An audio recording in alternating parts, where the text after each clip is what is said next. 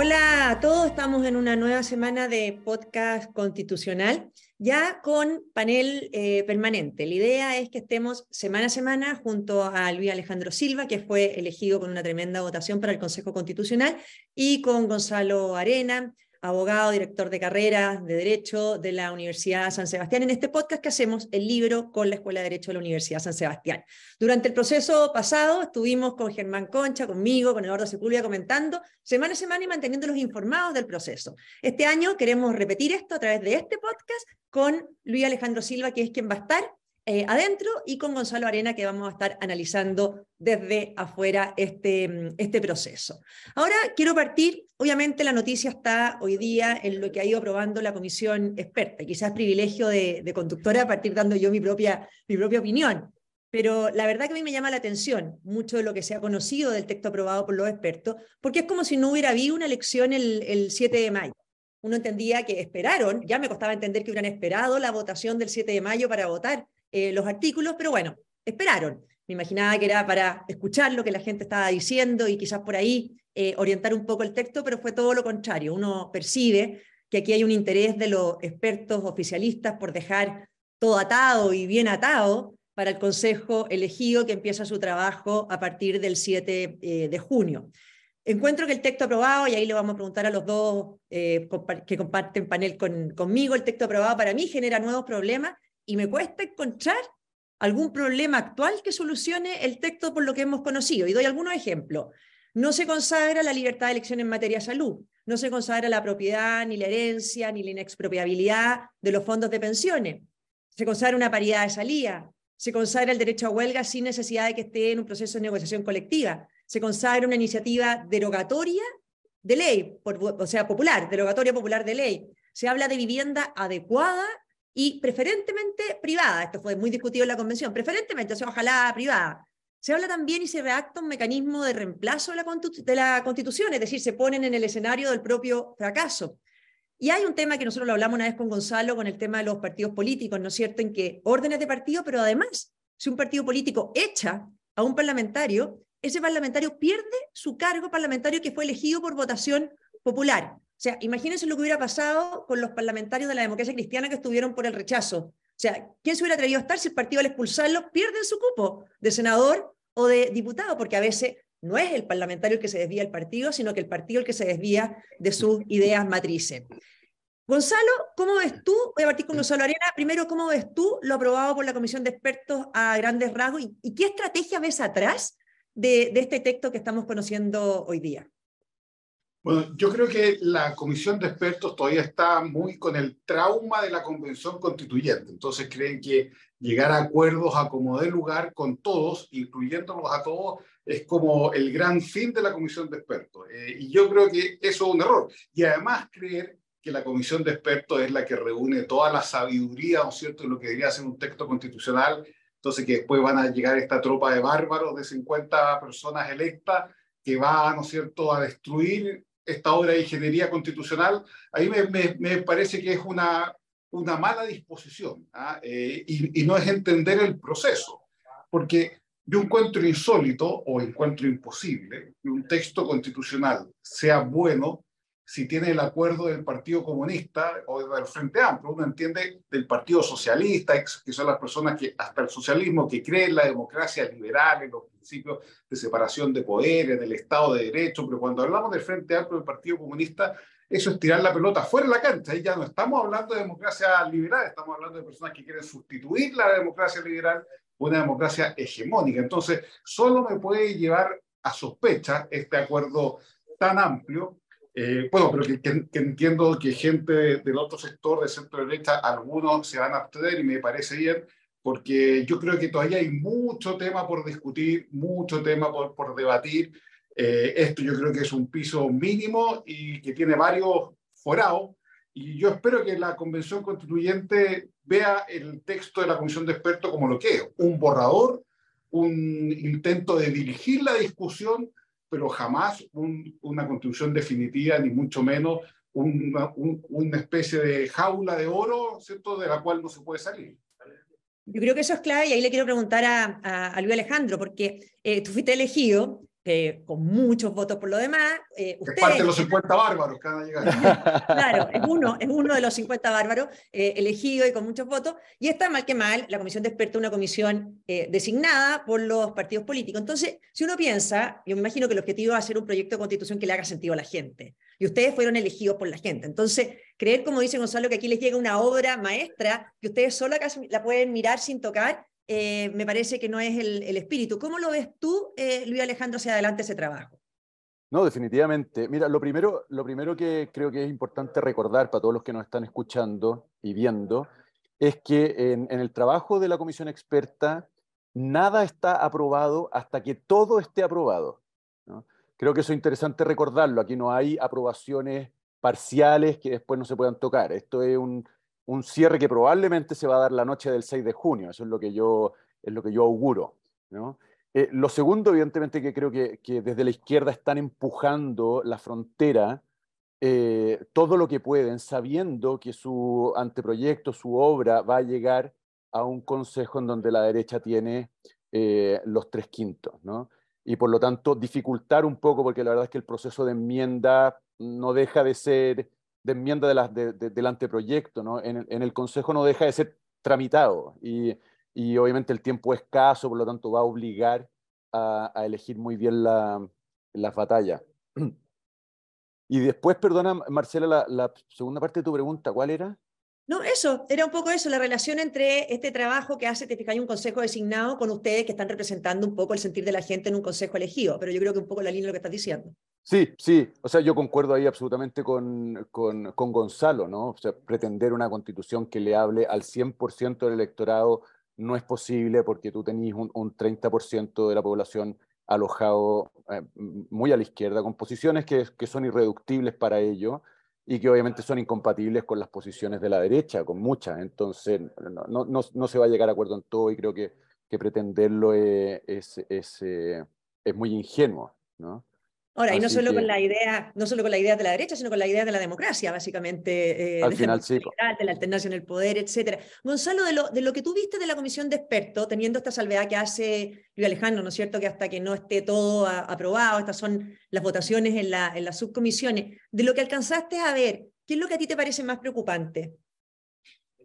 bueno, varias ya las mencionaste tú, que esto darle un poder a los partidos políticos sobredimensionado, Ah, que lo único que, que, va a hacer es que los partidos políticos se transformen en una lucha de, de, camarillas y de mafias, porque él, lo cierto, logra eh, tener el control de esto, que es una, una, especie de regimiento más que partido político, que no me parece bien. Además, este tema de la paridad, que aunque se diga siempre que va a ser eh, acotado, que va a ser solamente por los próximos dos periodos, esto es como los impuestos. Todos los impuestos que parten transitorios siempre terminan permanentes, es una cosa, pero siempre. Y lo mismo va a ocurrir ahora. Si establecemos la paridad de salida, eso va a terminar a perpetuarse. Y hoy día puede ser 60-40, pero el día de mañana va a ser 50-59 y se van a cometer las mismas injusticias que hemos visto en los dos procesos electorales anteriores. Y gente con unas mayorías gigantescas queda fuera en beneficio de personas que no representan el territorio sobre el cual eh, fueron electas. Entonces eso me parece grave, eso siempre meterle la mano a la urna ¿ah? y alterar el principio democrático de una persona un voto y que vale lo mismo, yo creo que eh, es atentatorio contra la democracia. También me ha sospecho un poco este tema del Consejo Coordinador del Poder Judicial, que, que, tiene como un, un, aire de familia, ¿no es cierto?, con eh, el, el, Consejo de la Judicatura que quería establecer la constitución anterior, entonces hay que ver bien cuáles son los elementos y los criterios que va a contener. Y también, eh, bueno, como tú decías, que se elimina la negociación colectiva para ejercer el derecho a huelga, lo cual me parece gravísimo. Eh, la negociación colectiva es, parte de un esfuerzo que se ha hecho por racionalizar las relaciones entre trabajadores y empresarios. Eh, es, un esfuerzo civilizatorio, si quiere decirse, ah, de, para no tener que llegar a las patadas siempre. Hay, hay que conversar y, y eliminarlo me, me, parece increíble en alguien que pueda creer, ¿no es cierto?, en, en, la libertad de emprender, en las relaciones laborales que se basan en el mérito, en la confianza, etc. Y también eh, hay que decir algo, ¿eh? que la comparación de este texto no puede ser el texto de la convención anterior, porque no son comparables. El otro era un payaseo gigante, ¿no es cierto?, que está fuera de la, órbita, está extramuros, como diría alguien. ¿ah? Eh, la, comparación, si es mejor o, peor, tiene que ser con lo que se va a comparar para, para la votación del plebiscito de salida, que es la constitución actual. Entonces, en lo que ve uno hoy día del texto que está claramente es inferior a la constitución actual ¿ah? en cuanto a extensión de derechos, autonomía de órganos intermedios, recursos de protección, defensa de los derechos eh, individual y colectivo, etc. O sea, es de más baja calidad técnica que lo que tenemos hoy día. Entonces, por eso es importante que siempre se, se entienda que esto es un borrador y que la convención constituyente, por supuesto, que puede intervenir y, y muy importantemente, ¿no es cierto?, en su texto definitivo. Oye, y no solo de inferior técnica, técnicamente, porque de verdad, yo lo digo medio en broma, medio en serio, pero eh, yo encuentro que genera este texto que estamos conociendo problemas nuevos y no arregla los problemas que supuestamente tenemos eh, que debieran arreglarse. Tú, Luis Alejandro, ¿cómo lo ves los aspectos que has alcanzado a ver? A mí me llama la atención, lo quiero decir, ¿no es cierto? La porfía frente a lo que la gente ha manifestado una y otra vez. Por ejemplo, en el tema de la propiedad de los fondos previsionales. O sea, ese fue un tema clave para el rechazo del 4 de septiembre. Eh, a lo mejor en otro país no es así, pero tú mientras aquí tienes proyectos de ley, ¿no es cierto?, eh, para expropiar fondos de pensión, etcétera, el hecho de que esté en la Constitución la inexpropiabilidad, la propiedad, la herabilidad, es fundamental. La gente lo ha dicho una y otra vez, pero la porfía de los expertos oficialistas en no reconocerlo eh, llama la atención. ¿Cómo lo ves tú ese tema y qué otro tema te llama la atención? Mira, yo tenía una pequeña reflexión, pero es súper teórica respecto de la paridad, que cuando yo vi eh, eh, el, acuerdo al que se llegó, ¿no? De, eh, corrígeme Gonzalo, ¿no? pero era por dos, dos, ciclos legislativos, se iba a ajustar el resultado electoral para que se guardara una proporción de 60-40, ¿no? Con ese máximo de 10% sobre representación, entre comillas, de, cualquier sexo. Y yo me hice la pregunta, ¿por, ¿por qué se puede llegar a este acuerdo? Esta es una reflexión nomás, pero eh, la gente que promueve la paridad, quienes promueven la paridad, lo hacen con la premisa de que el derecho está para transformar la realidad. Eh, posición teórica que yo no comparto definitivamente, pero ellos sí, ellos creen que el derecho es un instrumento para transformar la realidad. Por lo tanto, lo que yo veo detrás de ese acuerdo es una especie de concesión a esta premisa, y decirle, bueno, si el, si el derecho es realmente un instrumento para transformar la realidad, demuéstranos tu hipótesis, ¿no? O te, damos, te vamos a dar un plazo para que demuestres que tu hipótesis, tu hipótesis funciona. Entonces, te damos dos periodos legislativos. Si es verdad que el derecho transforma de realidad, al tercer periodo ya las mujeres deberían estar equitativamente representadas respecto de los hombres, sin necesidad de estar forzando, metiendo la mano en la urna, como bien lo decía Gonzalo. Y si no, bueno, se cae tu hipótesis, ¿no? Y no, y no, y no, no vuelvas a insistir. Evidentemente que el problema que, dice Gonzalo de que la posibilidad de que esto se, perpetúe es infinita, yo, yo no, tengo hoy día una, una, posición respecto al tema, simplemente tenía esta, esta reflexión ¿no? sobre, sobre un punto que me parece bien interesante. Oye, eh, ¿sí? pero, pero ahí, claro, se cae la hipótesis, si no pasa eso que dices tú después de dos periodos, pero si se cae la hipótesis, entonces van a renovar la norma, ¿ah? porque van a tratar de lograr la paridad igual. Bueno, podría ser, podría ser efectivamente, y, alguien podría decir, oye, te dimos un plazo para que demostraras que esto realmente es como tú dices, no se consiguió el resultado, por lo tanto tus premisas son falsas. Y obviamente siempre del otro lado te pueden decir, no, lo que pasa es que me falta tiempo. por eso tú podís, tú eh, matar ese, ese debate hoy día diciendo, mira, no, no hay paridad, simplemente no hay paridad porque no te compro la premisa. Pero, en fin, esa va a ser la, la discusión política. Y después respecto de la, de la porfía, eh, mira, la única reflexión que yo tengo es que este va a ser el gran, el gran problema que va a enfrentar el, gobierno, creo, eh, o la coalición de, gobierno, porque es evidente que hay una parte eh, que, no, que, no va a ceder en esos puntos, ¿no? que no va a ceder en esos puntos porque ya entonces la nueva constitución no representa ningún, ningún, ninguno de los cambios que ellos buscaron o, desean. ¿no? Eh, y está obviamente el, problema de, si el gobierno vaya, va, va, va, a buscar el apruebo de esta constitución, cuál es el precio que está dispuesto a pagar por aprobar esta constitución. ¿no? Y, y yo creo que va a tener una tensión interna muy fuerte, muy fuerte. Yo creo que, que el gobierno va a enfrentar eh, esta tensión y eventualmente una, una división a la hora de enfrentar el plebiscito de, una parte que va a decir, mira, nosotros no podemos aprobar esto porque se aleja demasiado de la sociedad que queremos construir, y otros que van a decir, mira, es lo que pudimos salvar del, naufragio y, tenemos que aprobar. Y yo quiero ver en, esta porfía precisamente uno de esos, de esos síntomas, ¿no? Porque, porque del otro lado es obviamente quienes, quienes promueven esto saben que desde la derecha en ese punto probablemente no se ceda. Entonces, en fin, esa es mi observación. Claro, y no solamente la, derecha, la gente ha sido muy clara. Por eso yo creo que hoy día la, esperanza en, un órgano elegido, ¿no es cierto?, eh, por personas que llegaron, además sin esconder su postura, sino que claramente defendiendo postura y teniendo que representar eh, a los chilenos en este, en este órgano. Quizás para terminar, porque se nos acaba el, tiempo, en esto mismo, eh, Luis Alejandro, tú sabes y conoces bien la forma en que la gente puede participar en este proceso. yo creo que es importante que lo hagan, quizás explicar brevemente cómo se puede hacer durante la convención fue muy importante que la gente se involucrara. Eh, se involucrara en ese minuto, fue con iniciativas populares, fue haciendo ver su opinión. Claro, éramos minoría, eh, pero creo que ahora que somos mayoría, la gente no puede descansar solamente en ustedes que van a estar ahí. Efectivamente, mira, un, un brevísimo resumen, porque esto empieza ahora el 7 de junio. Hay una ventana de participación ciudadana que va del 7 de junio al 7 de julio. Es literalmente un mes la participación ciudadana está coordinada por un órgano que es externo al Consejo Constitucional, que es la Secretaría Ejecutiva de Participación, creo que se llama, que está encomendada a un órgano compartido entre la Chile y la Católica. Ellos están trabajando en cuatro eh, cauces de participación. Uno es similar al, de la Convención Constituyente, que es la Iniciativa Popular de Normas, las IPN, que al interior del Consejo Constitucional van a tener que tratarse como si fuera la iniciativa de unos consejeros. ¿no? Eh, es la forma más eh, eh, importante o vinculante de participación. Después están las audiencias que, la ciudadanía, la sociedad civil va a tener en el seno del Consejo Constitucional. Después están los diálogos ciudadanos y después había, creo que se llaman consultas ciudadanas, que son Los diálogos son básicamente el cabildo, y, mm, que son autoconvocados, etcétera van a haber unas plataformas para recoger la información y están las consultas ciudadanas que básicamente son, son encuestas.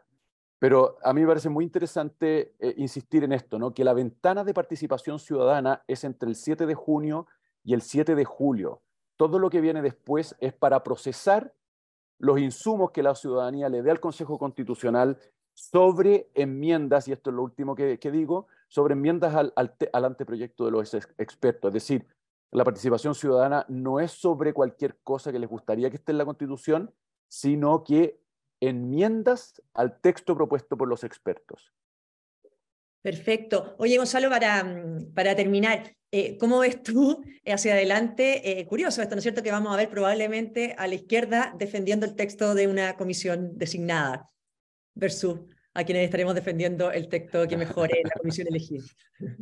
Sí, bueno, ahí yo, yo, creo que va a ser importante el, el, rol que juegue republicanos en cuanto a lograr acuerdos amplios, lo más amplio que se pueda, nunca extremo, y no dejar que otras fuerzas eh, traten de ser como los, los, ejes o la racionalidad dentro del sistema. ¿ah? Eh, yo creo que van a haber muchos eh, o sea, constituyentes de o la UDI, Renovación Nacional, o Evópolis, que van a tratar de jugar un rol como de, de moderados, de la razonabilidad, del centro, eh, dejando a republicanos como una manifestación extrema, y yo creo que eso sería un error, y yo creo que republicanos, ya que tiene una mayoría, tiene que ejercerla, eh, y mostrando que tampoco es, es, un fanatismo gigantesco, sino que hay mucha gente muy razonable que puede llegar a acuerdos directamente, que no necesita de filtros eh, moderados o democráticos, ¿no es cierto?, para poder consensuar grandes proyectos constitucionales. Entonces, yo, yo, yo creo que tiene una gran responsabilidad, ¿no es cierto?, el, profe Silva con, todos sus camaradas de, de cuál va a ser el tono de esta convención constituyente. Está clarísimo. Yo, bueno, estoy convencida que, la, que una mayoría como la, que optó el Partido Republicano no necesita puentes, o sea, son ellos mismos los que, ¿no es cierto?, se van a acercar y van a construir eh, los diálogos con esta disposición de no solamente dejar contento a un grupo de, de, consejeros, sino de hacer un texto que le haga sentido a la gente, porque esto al final se plebiscita a fin de año. Así que bueno, muchas gracias, Gonzalo, Luis Alejandro, por este nuevo podcast de la Escuela de Derecho de la Universidad San Sebastián en conjunto con el libro. Hasta el próximo viernes. Adiós.